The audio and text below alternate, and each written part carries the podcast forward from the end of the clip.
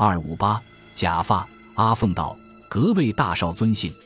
我道：“姓贾，贾宝玉就是家兄的令弟。”阿凤道：“哇哟，原来是贾大少，里面请坐。”走进房间坐下，阿凤拿支水烟袋来请我吃烟，我就胡乱吃了两口，便道：“我来有一件事的，因令相知方某现在已到苏州去了，特地来招呼一声。”阿凤抢着说道：“啥格？阿是方阿三呀。”下三话四，李今朝夜里还要来咧？我道不骗你，他真已上苏州去了，今天一点钟动身的。阿凤道：“为啥勿先来招呼恩？”我道：“他因为事情紧急，要赶紧上火车，来不及招呼你，所以特地托我来的。”阿凤道：“李上苏州有啥事体？”我道：“这可不知道，他单说有要紧事情。”阿凤道：“啥时候回来？”我道：“他临走时候说的，少则一礼拜，多则半个月。”阿凤道：“杀千刀，插烂物。”李又放子恩格生灾？李还说明朝大恩同去买戒指，阿要热婚。我道：“阿凤子不忙。”他说：“横竖那是做成了，现在货色已在家里了，还怕飞得了吗？只要等苏州回来，把货色卖掉，便是一百二十元。”那时不要说一个戒指，就是两个、三个，只要你阿凤姐向他卖掉，还怕不得到手吗？横竖老三没有第二个心爱的人。阿凤道：“什么事？我不知道。什么货色不货色？什么一百二十元？”我道：“阿凤姐，你也不用假痴假呆了。我们都是局内人，尽可心照不疑。聪明人不必细说。如果老三没有我，他这事也做不成功。”阿凤道：“哇哇，原来是那事，不是约今晚十一点钟看货的吗？”我道：“可不是嘛，如今只好等一礼拜以后了。”阿凤道：“前途恐怕要有变。”我道：“不要紧，不要紧，有了货还怕销不了吗？”说着，把我手里的东西放在阿凤面前，说道：“这是手巾一打，香水两瓶，香皂两块。”是老三托我买了送给你的，说是请你安着心等他回来，又请你不要把那事告诉别人。阿凤看了那些东西，自然心花朵朵开，便道：“我自有数目，我又不是三岁的孩，怎么会把那事告诉别人呢？”我在阿凤口里探到了许多秘密，自然喜不自胜，便告别出来。哪知还没有走出门口，对面突然来了一个人，同我打个照面，诸君。你道是谁？原来就是那又粗又黑、水牛似的大块头，那样子真同不倒翁一般。我见了他，不禁扑哧的笑出来，心中一想，这正是我要找的人，万不可失此机会，便上前问道：“老兄是金武先生吗？”大块头道：“是，请教尊姓。”我还没有回答，后面阿凤唤道：“来，贾大少、金大少进来坐了说。”于是我就一面向里走。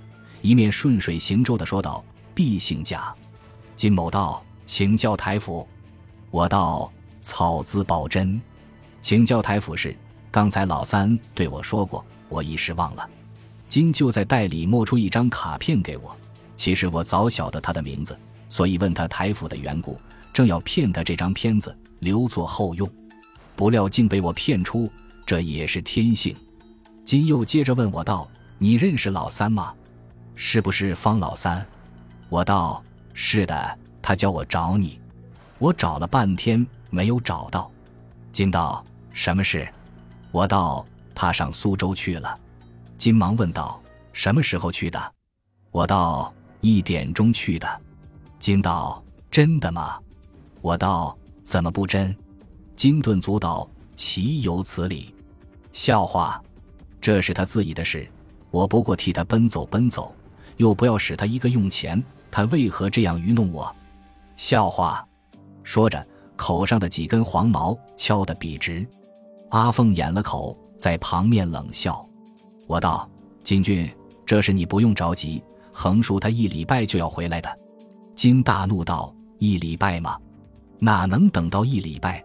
我十一点钟接到他的信，说是晚上十点钟到这儿来，十一点钟去看货。”我得了那信，饭也来不及吃，急急替他去招呼买主，这样待朋友也不算不尽心了。他如今又苏州去了，我怎么好对人呢？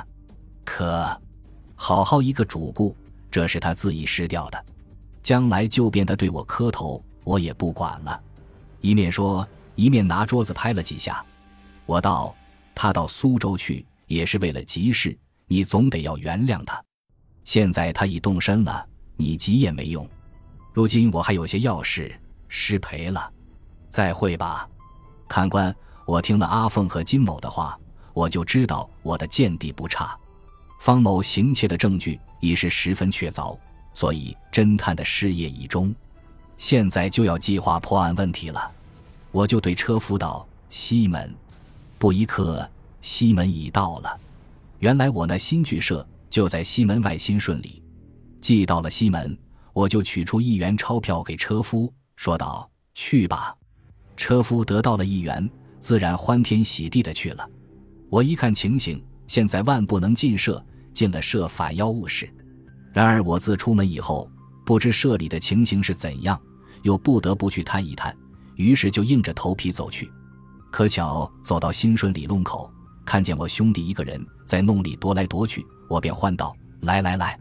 就拉他到隐僻的地方，问道：“我叫你做的事情，你照办没有？”他就指着身上的新马褂和新鞋道：“已如法炮制了。”我道：“好好。”又问道：“社员的态度怎样？”他道：“那是不用说，分外起疑了。现在他们个个人唾骂我，我忍耐不住，又不能同他们辩论，只得独自走出来。”我又问道：“方某在社吗？”他道：“在社。”他骂我最厉害，最起劲。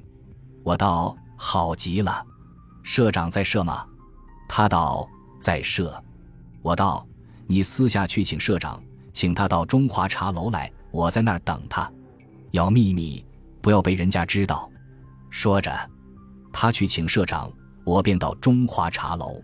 原来这中华茶楼是个小茶馆，位置在西门的城门口。凡是进城出城的人，都要在这茶楼下经过，居高临下，一目了然。真是侦探的绝妙好地点。我上了茶楼，不一刻，社长来了，我就把探到的情形同他略略说了一遍，他也十分惊异。我又道：“如今要你助我做事，使他破案的时候无从抵赖，能不能？”社长道：“岂有不能之理？”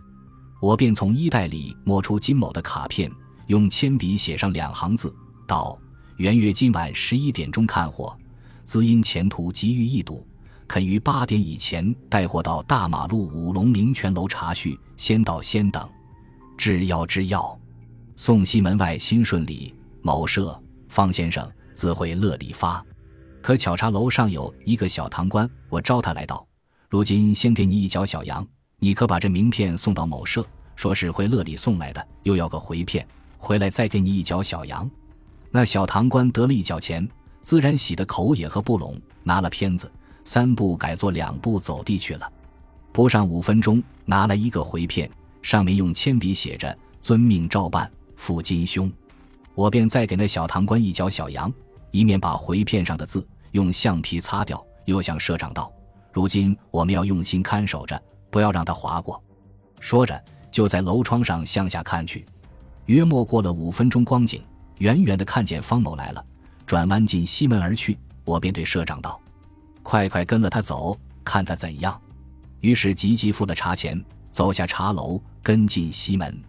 他走快，我们也走快；他走慢，我们也走慢，保守着二三十步的距离，不太逼近，也不太落远。只因是已六点半钟，天光已黑，虽有电灯，却总有些模糊，所以我们两人四只眼，说也不说的盯好了他。他却没有留心我们。进城以后，他转了几个弯，到城隍庙，又走进一家牙骨店。我一想，这莫非是他的家吗？不一刻，又看见他笑嘻嘻的走出来。我就对社长道：“此刻他一定到大马路五龙明泉楼去，你可先跟他去，我即刻就来。”说着，眼看的方某向老北门走去，社长也就依着方向跟去。诸位知道我现要做什么事呢？原来我想此时总得精细谨慎，不能放松一点，所以虽已在阿凤和金某口里探了许多信息，心上总还有些不安，不得不再到他家里去探听一番。于是就走进那雅古店门口，一看店号，果然同小册子上写的一样，便向柜上道：“老板在铺吗？”就有一个四五十岁的干瘦如柴的老头出来说道：“就是我。”我道：“你家三兄托我来拿件东西。”老头道：“什么东西？好像刚才他回来过的。”